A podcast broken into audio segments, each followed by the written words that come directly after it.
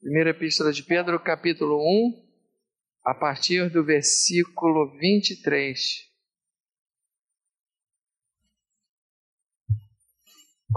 Primeira Epístola de Pedro, capítulo 1, versículo, a partir do versículo 23. Nós vamos ler a palavra do Senhor. Todos acharam? Então vamos lá. Primeira Epístola de Pedro, capítulo 1, a partir do versículo 23, diz assim a palavra do Senhor: Pois fostes regenerados, não de semente corruptível, mas de incorruptível, mediante a palavra de Deus, a qual vive e é permanente. Pois toda carne é como a erva, e toda a sua glória como a flor da erva seca-se a erva e cai a sua flor. A palavra do Senhor, porém, permanece eternamente. Ora, esta é a palavra que vos foi evangelizada, despojando-vos, portanto, de toda maldade e dolo, de hipocrisias e invejas, e de toda sorte de maledicências, desejai ardentemente, como crianças recém-nascidas, o genuíno leite espiritual, para que por ele vos seja dado crescimento para a salvação, se é que já tendes a experiência de que o Senhor é bondoso. Amém. E agora eu gostaria de ler mais um versículo pequenininho que se encontra na Epístola de Paulo aos Efésios, que está no capítulo 6 e no versículo 17, um pouquinho antes. E, diz assim: Tomai também o capacete da salvação e a espada do Espírito, que é a palavra de Deus. Vamos curvar a cabeça e vamos orar nesse momento. Senhor nosso Deus e nosso Pai, com muita reverência, com muito temor, com muito tremor, nós nos achegamos a Ti diante do trono da graça e te suplicamos que esse Espírito que foi quem inspirou os apóstolos Paulo e Pedro, esse mesmo Espírito esteja aqui conosco, abrindo o nosso entendimento para perceber o que o Senhor quer falar conosco nessa noite e que essa palavra produza mudança de vida para a glória do teu nome. É o que nós te suplicamos em nome de Jesus. Amém. Amém. É, desde que eu sou criança, eu sempre gostei de ler. E, e depois que eu me converti ao Senhor, e isso que eu converti mesmo para sempre, isso foi lá no ano de 1982. É, esse gosto que eu sempre tive pela leitura, o Senhor canalizou isso como um gosto pela leitura da palavra. Então, meus irmãos, eu me tornei assim numa pessoa apaixonada pela palavra. Eu não sei você, mas eu, eu sou apaixonado pela palavra de Deus. Sou mesmo. Sou apaixonado pela palavra. E, e mas nesse ano, e mais especificamente, desde que o pastor Geraldo aqui assumiu a igreja, ele propôs um desafio, que é nós lermos todo o Novo Testamento. Então foi, foram distribuídos aqui aqueles papeizinhos que, que, aquela, que você marca com as cruzinhas, os capítulos que você já leu e eu resolvi topar o desafio. Eu sou crente cascudo, me converti em 1982, mas eu confesso para vocês, eu sempre li a Bíblia, mas eu nunca li dessa forma, porque eu lia é, de uma forma muito lenta. Então eu pegava, por exemplo, um capítulo e ficava meditando, às vezes, num capítulo uma semana inteira. Não é? Então, as minhas leituras da Bíblia, às vezes demoravam anos. A última vez que eu li a Bíblia inteira, eu comecei, eu acho que em 2009 e terminei em 2016. Só para vocês terem ideia. Mas eu sempre marcando com o cruzinho, mas demorava muito. Agora, esse ano eu falei: não, eu vou, eu vou topar esse desafio do pastor Geraldo e vou ler dois capítulos por dia. E, irmãos, eu vou falar uma coisa para vocês. Tá sendo assim uma bênção para minha vida. Está sendo realmente uma benção. Eu tenho que ler de uma forma mais rápida, porque a gente não tem o dia inteiro, né? Então a gente tem que ler um pouco. Eu, eu tenho que me habituar a ler um pouquinho mais rápido, mas ao final dos dois capítulos, irmãos, o Senhor sempre acrescenta alguma coisa ao meu coração. E aí o Espírito Santo tocou: por que, que você não é, compartilha com os irmãos essas meditações? Aí, aí eu estou compartilhando lá no, no grupo da, da, da liderança, e também tem um grupo que tem muita gente, que é o grupo da da escola bíblica, é, classe única, né? Tem um outro grupo, tem muita gente nesse grupo. Aí eu vou e compartilho, porque é um momento, irmãos, em que a gente tem que pastorear à distância. Então, o Senhor colocou isso no meu coração. Isso é uma coisa que eu gosto de fazer então eu estou colocando ali e coloco também para algumas pessoas que eu conheço, coloco para minha mãe que está precisando muito de Jesus, perdeu o seu marido, coloco para algumas pessoas que, que me vem à mente, eu vou e coloco, vou coloco, vou coloco, vou coloco. A gente tem que semear, né, irmãos? Então é isso que é, essa tem sido a minha experiência nesses últimos dias. E na verdade, irmãos, essa, essa valorização da palavra é uma coisa que vem longe no movimento evangélico. Aliás, o protestantismo ele nasceu por causa de um retorno à palavra. Martinho Lutero era um monge agostiniano, num determinado momento da vida dele, ele estudando a palavra, ele encontrou lá um versículo é, na Epístola aos Romanos, capítulo 1, que diz assim: O justo viverá pela fé. E aí, isso, não me pergunte como, mas esse versículo calou fundo no coração dele e ele entendeu que a fé, a justificação é pela fé. E isso é um dos carros-chefes da doutrina protestante. Agora, o negócio é o seguinte. É, pode passar para o próximo slide, por favor. É, é, desde que eu me converti, eu percebo que nós sempre fomos chamados assim de Bíblia. Você, não sei se você pegou essa época você, vocês chegaram a pegar essa época? Eu me lembro, quando eu me converti, eu cheguei lá no meu trabalho e tal, não sei o que. Eu me lembro uma vez um colega chegou para mim: Você agora você é Bíblia, né? Aí eu falei: Sou. Graças a Deus. Falei: Sou sim. É, agora eu sou. E, e naquela época era uma forma meio pejorativa deles nos tratarem. Mas, irmãos, é, é, fantástico isso. Você ser chamado de Bíblia, não, na verdade, não é um. um, um, um eles não estavam me. Não me sentia como se estivessem me ridicularizando. Na verdade, estavam me elogiando. E por quê?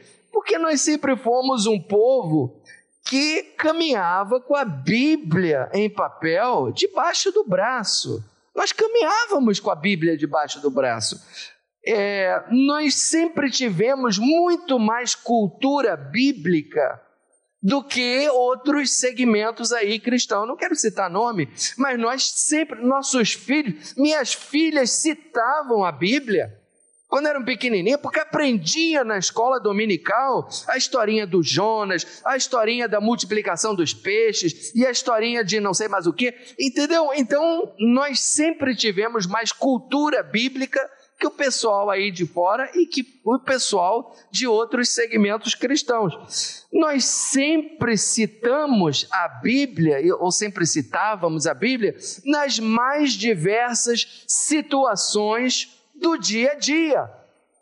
A gente sempre citava a Bíblia e os nossos hinos sempre tiveram base bíblica. Se você olhar os grandes hinos dos hinários aí, são, são hinos, irmãos, que é Bíblia do início ao fim. Então, por isso que o pessoal nos chamava de Bíblia. E graças a Deus por isso. Agora, o que, que acontece nos dias de hoje? Nos dias de hoje, já não nos chamam mais de Bíblia. Você já parou para perceber, para notar isso? Não me chamam mais de Bíblia. Por quê? Eu não sei, mas eu posso dar algumas sugestões. Passa aí para o outro slide. Hoje já não nos chamam mais de Bíblia. Por quê? Primeiro, nós já não caminhamos com a Bíblia debaixo do braço. Porque os smartphones e os tablets então, ao pouco a poucos, pouco a pouco, estão substituindo os livros de papel e estão substituindo a Bíblia também. Já não, já não andamos mais com a Bíblia debaixo do braço. Já não temos mais a cultura bíblica que nós tínhamos. E isso é muito triste. Vamos falar da EBD. Não vou falar desse ano de 2020, porque esse ano de 2020 foi um ano atípico por causa da pandemia. Mas vamos nos reportar a 2019. Eu, desde que comecei aqui em Copacabana, eu tenho dado classe aqui, na classe única. Mas vamos tomar por base o ano de 2019. Eu, eu chegava aqui, eu começava a dar minha aula, tinha um punhadinho de irmãos aqui. Eu não é, eu estou exagerando. Tinha um punhadinho de irmãos.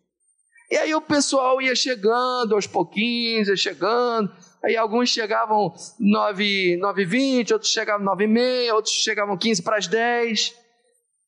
Quer dizer, o interesse pela palavra tem diminuído. Na, na, na época que eu estava fazendo estudo bíblico, para me batizar, a classe era aos sábados, irmãos. Vai botar uma classe aos sábados às 5 horas da tarde, se alguém vem? Ninguém vem. Não, eu quero passear, quero ir no shopping. E estava assim, ó, com a irmã brasileira. Você pegou a irmã brasileira? A classe, a classe ficava assim, bombando. Então, por isso que nós já não temos mais cultura bíblica. Nós já não citamos a Bíblia conforme nós fazíamos antigamente. Porque se nós não lemos, nós não temos como citar. Porque o Espírito Santo é que nos faz lembrar a palavra de Deus. Como é que ele vai te fazer lembrar uma coisa que você não conhece? Uma coisa que você não conhece, ele não pode fazer lembrar. Então, mas se você lê, parece que aquilo ali vai se, você vai se esquecer, mas não esquece. Fica gravado na sua cachola e em algum momento, quando você menos espera, o Espírito Santo, tum, falei, caramba, como é que eu me esqueci disso? Porque você leu. Então você precisa ler. Então é por isso que nós já não citamos as Bíblias, a, a, a Bíblia nas várias situações do dia a dia. E, e, a citação da Bíblia, eu não sei se vocês percebem isso, mas as citações da Bíblia foram substituídas por algumas expressões que são assim como umas palavras mágicas, umas imprecações, tipo, tá amarrado, ou então é só vitória, ou então é, é sei lá, o sangue de Jesus tem poder. Então, as citações da Bíblia estão sendo substituídas por algumas palavras, como se essas palavras tivessem assim um efeito mágico. Não é assim. Foi através da palavra que o Senhor Jesus Cristo venceu a Satanás. Ele disse: Satanás, está escrito, tá, tá, tá, tá, tá, tá, tá, tá, tá. Aí o Satanás vinha com outra tentação. Satanás, está escrito, tá, tá, tá, tá, tá, tá, tá, tá, tá, tá, tá. Porque Satanás tentava na palavra e Jesus rebatia na palavra. Então é importante conhecer a palavra. E por último, os nossos hinos. Veja bem, eu não estou falando todos. Hoje aqui eu estava prestando atenção. Os hinos que nós cantamos são hinos bíblicos. Esse hino que nós cantamos, digno é o Senhor, no seu trono está. É profundamente bíblico. Irmãos, eu vou para o céu. Eu vou ao céu quando eu canto um hino desses. Soberano Criador, vou sempre te adorar. Eu fecho os meus olhos, eu imagino Jesus sentado à destra do Pai. É uma coisa maravilhosa. Isso é profundamente bíblico. Graças a Deus. Agora, tem muitos hinos que são trivialidades. Me deram de presente um, um, um CD então a gente tem que ter esse espírito, um, um CD que tem 90 louvores. Tem louvores ali maravilhosos que você vai ao céu e volta. Mas tem muitos irmãos que são trivialidades. Eu me lembro que eu estava comentando com a minha esposa um, um, um hino que falava assim: Você é precioso, mais raro que o ouro fino de Ofir. A música é bonita, é linda a música. Mas o texto, irmão, não tem nenhum tem nenhum texto da palavra que diga que você é precioso. Que é precioso é Jesus. Que é precioso é Jesus. Você não vai encontrar isso na Bíblia, é, é, falando, ah, você é precioso, jogando confete assim no pecador. Não existe isso. Ah, o pecado não vai destruir a imagem de Deus em você. Olha aí o espírito do erro. Claro que o pecado vai destruir a imagem. Ah, o pecado não vai destruir a imagem de Deus em você. Vai nessa que o pecado não vai destruir a imagem de Deus em você, que você vai ver o que, que se você não vai se arrebentar lá na frente. Que não se pode brincar com o pecado. E é isso a palavra que nos ensina, irmão. Então a gente não pode deixar de ler a palavra. Volto a insistir não são todos os hinos, tem hinos maravilhosos que a gente são modernos, que a gente está cantando hoje, são profundamente bíblicos, mas a gente tem que abrir o olho, que tem alguns que são fracos. Biblicamente não tem sustento, não tem substância, como dizia minha avó. Então a gente tem que tomar cuidado com isso. É muito sério, porque se nós não voltarmos para as escrituras, o que, que vai acontecer? Nós corremos o risco de nós perdermos a nossa identidade. Nós corremos o risco de perder a nossa identidade. Eu me lembro, pastor Richard, uma vez você deu um, um testemunho lá na. Eu acho que foi você. Eu tenho a impressão que foi você. Isso lá na década. Oi? Não, não, não. Eu, eu, tenho impressão, eu tenho impressão que foi você. Foi lá na, naquela Rádio Boas Novas, da década de 80. Ele estava dando testemunho dele. E ele falou: Eu era uma pessoa sem identidade. Foi Jesus que me deu uma. Foi você? Foi ele. Jesus me deu identidade, uma identidade. Agora eu sou um filho de Deus. Sabe que eu me identifiquei tanto com aquilo, isso já deve ter uns quase 50 anos isso. Isso 40 anos, sei lá. É, mas eu me identifiquei com aquilo com que o pastor Richard falou, porque eu também era uma pessoa sem identidade. Quando eu me converti a Jesus, Jesus me deu uma identidade. Agora eu sou um filho do Deus Altíssimo, irmão. Eu sou filho do Deus Altíssimo. Sou filho de Deus. Sou filho de Deus. Jesus me deu uma identidade. Agora, essa identidade é conferida pelo Espírito Santo mediante a palavra. Se a gente deixar de lado a palavra, a gente perde a nossa identidade. Então, baseado nisso, eu gostaria de compartilhar com vocês esse tema, que é o poder incomparável da palavra de Deus. E para comprovar que a palavra realmente tem um poder incomparável, eu quero aqui abordar com vocês três elementos com os quais a palavra é comparada. É, a palavra é comparada com muitos elementos, é com o martelo, com a água, uma série de coisas. Eu não vou abordar todos porque não dá tempo, mas eu quero abordar três, apenas três, que estão aqui, que o, o apóstolo Pedro fala e depois o apóstolo Paulo fala. O primeiro elemento é que a palavra é semente. A palavra é semente, significa que a palavra gera vida. Isso já foi comentado aqui de manhã. É, não, foi agora no culto da, da, Ou foi na reunião? Nós temos que. É, é, foi na reunião, foi aqui agora à noite. Não, na, na reunião nós falamos sobre isso. Não, nós temos que é, espalhar, lançar a semente. Onde que está isso? Num texto que nós lemos de 1 Pedro 1,23. Diz assim: Pois fostes regenerados, não de semente corruptível, mas de incorruptível, mediante a palavra de Deus. Se a palavra é semente, então raciocina comigo. Isso quer dizer que ela gera o quê? Ela gera vida. E essa vida no coração do homem é a vida eterna. Eu já comentei aqui com vocês que lá no grego, essa palavra é a palavra esperma. Esperma é uma palavra grega para semente. E o esperma é uma semente. E, e, eu me lembro uma vez também, lá na década de 80, o pastor Russell Shedd, uma das maiores autoridades em Novo Testamento no Brasil, ele, ele dando aulas sobre a primeira epístola de Pedro, isso foi lá em 1988, por aí.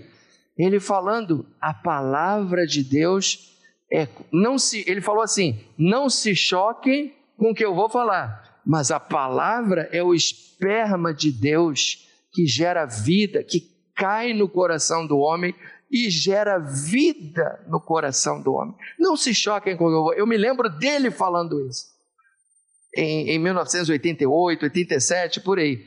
E o Jesus, ele fala exatamente isso. Quando ele explica a palavra, a parábola do semeador, ele diz: a semente é a palavra. Jesus fala isso abertamente. E, e é incrível, irmãos, é incrível. Os cientistas eles conseguem mandar um homem à lua, eles conseguem a cura de inúmeras enfermidades. Os cientistas, agora eles têm, criaram um carro lá nos Estados Unidos que ele dirige sozinho. Você senta, você programa lá onde você quer ir e você fica de braços cruzados e e o carro vai. Vocês já ouviram falar disso? O carro vai sozinho, carro elétrico, carro elétrico. E ele vai sozinho, entendeu? Eles conseguem inventar isso, mas eles não conseguem criar uma bactéria. Porque é vida, irmãos, e vida é um milagre. A vida é um milagre. A Elisa, outro dia, outro dia não, já tem alguns meses, ela, ela gosta de jogar semente de fruta, assim, nós temos um canteirinho assim na nossa janela. Aí tem umas plantinhas e tal, ela adora planta. Aí ela jogou um canteirinho. Aí um belo dia ela está podando lá as, as plantinhas, aí elas um negócio assim, um raminho assim, ela puxou. O que, que, é isso? O que, que é isso? Ela puxa um negócio grande. Irmão, tinha um melão. Tinha um melão ali no nosso um melão. Falei, gente, isso é uma coisa grande. O que, que é isso? Uma coisa grande. Era um melão. Ela despretensiosamente jogou uma semente lá. A semente germinou, se transformou numa planta e se transformou num melão. Eu falei, gente, isso é um milagre, é um milagre da vida. Nós, a nossa casa, ela dá para um, um, um, muro, um muro assim. Ali em cima tem uh, algumas árvores e tal. Outro dia eu estava comentando com ela, na fenda do muro nasceu um mamoeiro. Irmãos, na fenda do muro. Aí ela falou: Gente, é muita vontade de nascer dessa planta, mas é um milagre, é um milagre da semente, irmãos, que é provavelmente algum passarinho levou no biquinho, passou por ali, porque na fenda, irmãos, assim é a palavra de Deus. Assim é a palavra de Deus. Ela ela germina e ela floresce e ela se transforma em fruto e ela floresce quando você menos espera. Jesus falou sobre isso na parábola da, da mostarda, etc. e tal. É um milagre, assim é a palavra. E nós, irmãos, trazendo isso daqui para nós, a nossa tarefa é semear. Você não sabe o que, que vai acontecer. A sua tarefa é semear. O, o, o, o crescimento, quem dá é Deus. Em nome de Jesus, receba essa palavra, seja um divulgador da palavra, seja um, um um propagandista, vamos dizer assim, da palavra, né? um divulgador da palavra. É isso que Jesus quer que nós sejamos. Agora, para a gente divulgar a palavra, a gente precisa antes ler a palavra. Amém? É, vamos seguir adiante. Segunda característica da palavra, que a palavra é leite. Então a palavra é semente que gera vida, mas a palavra também é leite. Leite é o que sustenta a vida. Lá o texto diz: Desejai ardentemente, como crianças recém-nascidas, o genuíno leite espiritual, para que por ele vos seja dado crescimento para a salvação, se é que já tendes a experiência de que o Senhor é bondoso. Antes o apóstolo compara a palavra semente, aqui ele compara ao leite. A semente ou o esperma geram a vida, o leite sustenta a vida. Então a palavra gera vida e a palavra sustenta a vida. Ou seja, primeiro o indivíduo tem a, exper a experiência do novo nascimento, conforme ele diz aqui, tem a experiência de que o Senhor é bondoso, e depois ele tem a experiência de ser alimentado por essa mesma palavra. Sua fé é sustentada, ele vai crescendo da mesma forma que uma criança se alimenta do peito da mãe e vai crescendo forte e saudável. Vamos falar de novo dos cientistas. Os cientistas criam uh, é, vacina em tempo recorde, manda o homem à lua, os cientistas fazem essas coisas maravilhosas, é, é conseguem criar cura para uma doença, etc. Mas os cientistas não conseguem criar um leite que seja igual ao leite materno. Não consegue, irmãos. E meu pai era, ele faleceu, né? Meu pai era pediatra. O meu pai era um ardoroso defensor da amamentação no peito. Meu pai, quando minhas, minhas crianças eram pequenininhas, aí chegava minha avó e falava assim: Não, esse leite está fraco, tem que dar uma mamadeira. Não, tem que dar um chazinho de erva doce, tem que dar um suquinho de laranja. O papai ficava uma arara. E o papai dizia assim: não existe leite fraco. Aí eu cheguei, escuta, mas essas, essas pessoas que a gente vê às vezes em, em condição, em situação de rua, que estão ali amamentando, Aí o papai falou assim: meu filho, o leite dessa mulher que está em situação de rua é tão bom quanto o leite de uma mulher que está muito nutrida, porque o leite é o leite. E tem mais, se você começar a misturar o leite materno com outras coisas, a criança se desinteressa pelo leite do peito. E, e aí ele começava a me dar aula sobre aquilo. O leite do peito, ele, ele dá anticorpos, ele protege contra alergias e tem uma série de benefícios. O leite artificial também é bom, mas não tem isso. Eles não, não conseguem criar. Não conseguem criar. Irmãos, isso é maravilhoso, não é? Não é para você dar um glória a Deus por isso. É um glória a Deus. Tem que dar um glória a Deus por isso. Tem que dar um glória a Deus. E aí você fica pensando: se a Bíblia compara o ensinamento da palavra ao leite, é porque é insubstituível, irmãos. É porque é insubstituível. Se e assim como acontece com a criança, se você misturar a mamadeira, a minha, vovó, tadinha, na simplicidade dela, ela queria introduzir o, a, a mamadeira é, junto com o, o leite do, do, peito, aí a, a, o papai falava assim: ó, a mamadeira é mais fácil para criança para criança sugar. Ela vai se, o peito ela tem que fazer mais esforço. Ela vai se desinteressar do peito. Irmãos, na nossa vida espiritual acontece a mesma coisa. Se você tem muito tempo para outras coisas, você se desinteressa pela palavra. Se você gasta, agora os smartphones, os smartphones, eles marcam quanto tempo você gasta ali com ele. O meu marca. Eu estou tentando reduzir o meu tempo. Eu estou tentando reduzir o meu tempo. Mas o meu tempo nessa semana que passou, foi 2 horas e 50 no smartphone. Tem gente que fica quatro horas, tem gente que fica sete horas. É bem verdade que agora a gente usa o smartphone para tudo.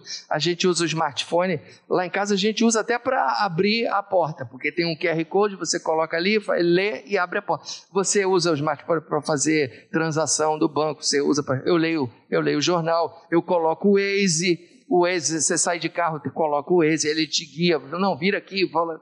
Então você usa o smartphone para muita coisa mas a maioria das pessoas que eu vejo no smartphone é na rede social. Então você perde três horas do seu dia na, na rede social, mas você não pode perder uma meia hora na palavra de Deus.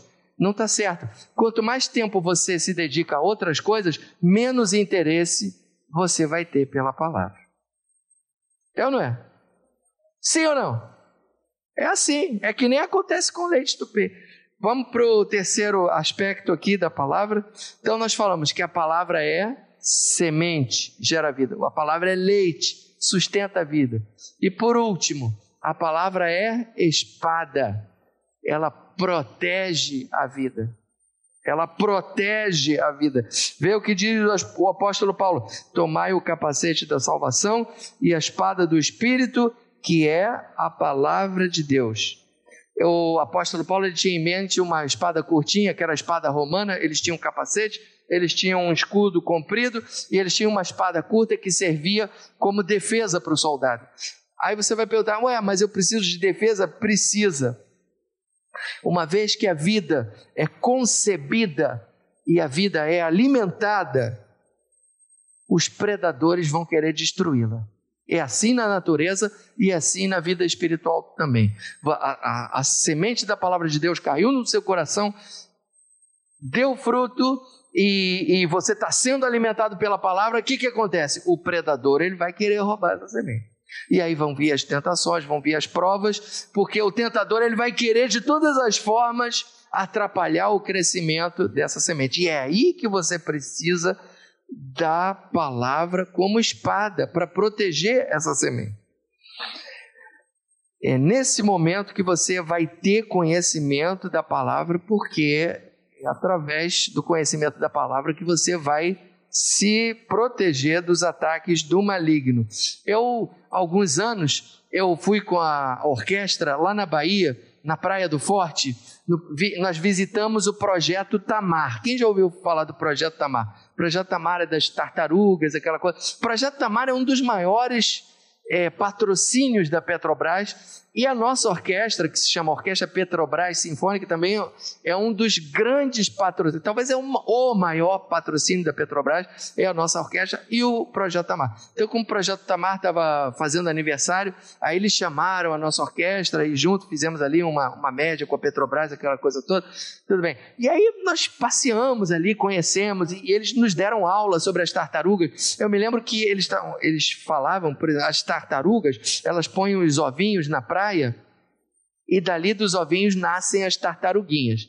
Dessas tartaruguinhas, irmãos, pouquíssimas vão vingar, porque vão vir? As aves que vão comer o, os ovinhos, ou então quando as tartaruguinhas entram na, na água, vão vir os peixes famintos e vão comer aquelas tartaruguinhas, mas algumas vingam, e aí a espécie se mantém. Mas para vocês verem que na natureza, na natureza também acontece isso. A vida é concebida, vem os predadores. Na vida espiritual acontece a mesma coisa. Então, é mais um motivo pelo qual você precisa estar é, manejar bem, manejar bem a palavra da verdade.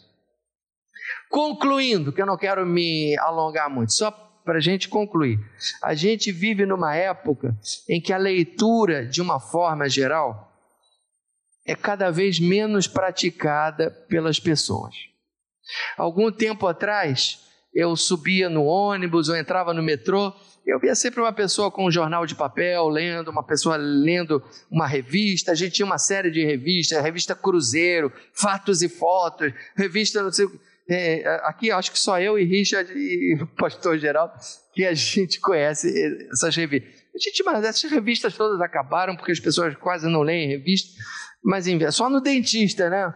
É, enfim, ah, eu, eu tenho essa sensação de que, infelizmente, o hábito da leitura está diminuindo. E pasme, já li uma vez uma, uma reportagem no jornal dizendo o seguinte: que dentre as muitas religiões, a que mais lê não são os evangélicos, são os espíritas.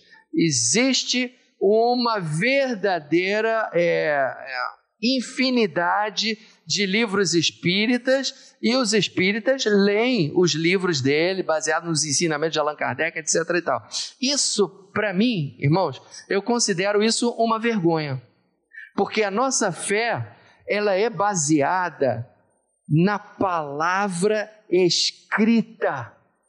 E é a palavra escrita que vai te sustentar no momento da dificuldade. Se você não der valor à palavra escrita, sabe o que vai acontecer? A sua fé vai estar baseada em sentimentos. E os sentimentos não vão te manter de pé na hora que a coisa apertar.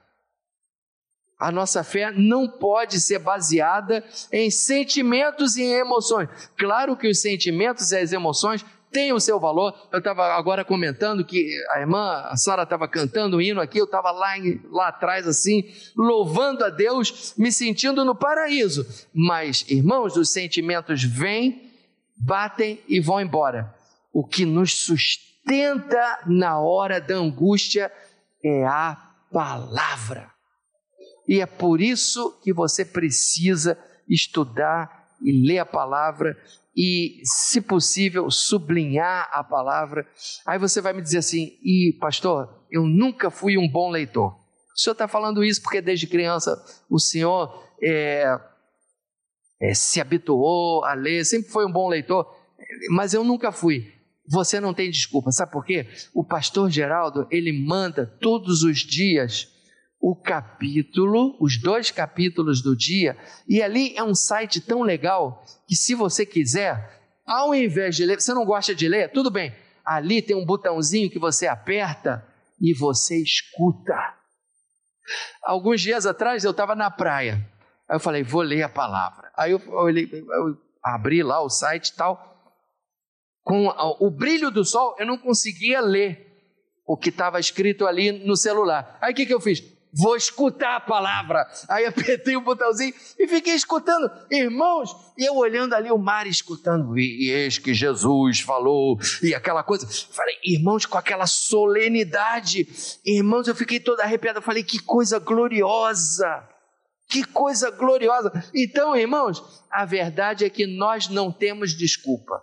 Ah, eu não gosto de ler. Ah, eu não sou. Não interessa. Você, o pastor Geraldo está mandando ali os, os, como é que se diz? O, o link, o link, o link, você aperta ali no link e ali você aperta o botãozinho, é, ouvir o texto, está ah, ali escrito ouvir o texto, você clica ali e aí você vai ouvir uma voz masculina bonita lendo o texto todo para você.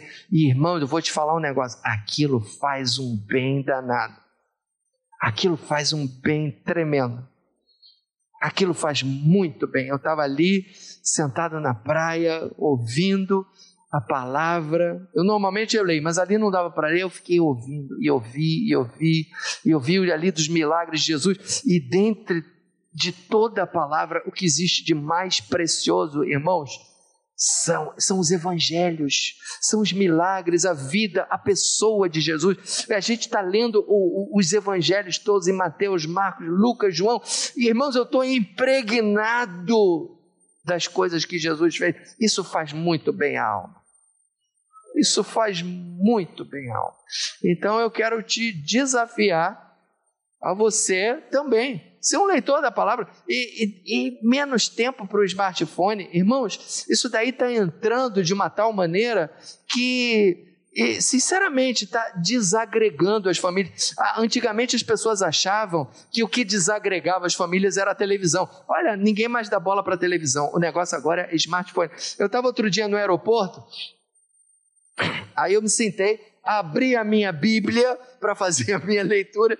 Aí daqui do meu lado tinha uma família. Aí tinha o pai, a mãe e dois meninos, que eram os filhos. O pai com o smartphone. A mãe com o smartphone. E os dois meninos com o smartphone. Aí você, não, mas eles podem estar lendo uma coisa legal. Não estava, não. Você, pela fisionomia, você vê que eles estavam no TikTok, eles estavam no, no Instagram, com aquela cara assim meio abobalhada. aquela cara meio abobalhada, você vê que eles não estavam lendo uma, estavam besteira, ou, ou, um jogo, uma coisa assim. Quer dizer, isso daí, eles podiam estar conversando, podiam estar tendo comunhão. É, é, é horrível, irmãos, sinceramente. Oh, não, não quero assim dizer que é tudo ruim, mas eu estou alertando você que se você não abrir o olho, isso daí vai consumir muito do seu tempo. Muito do seu tempo.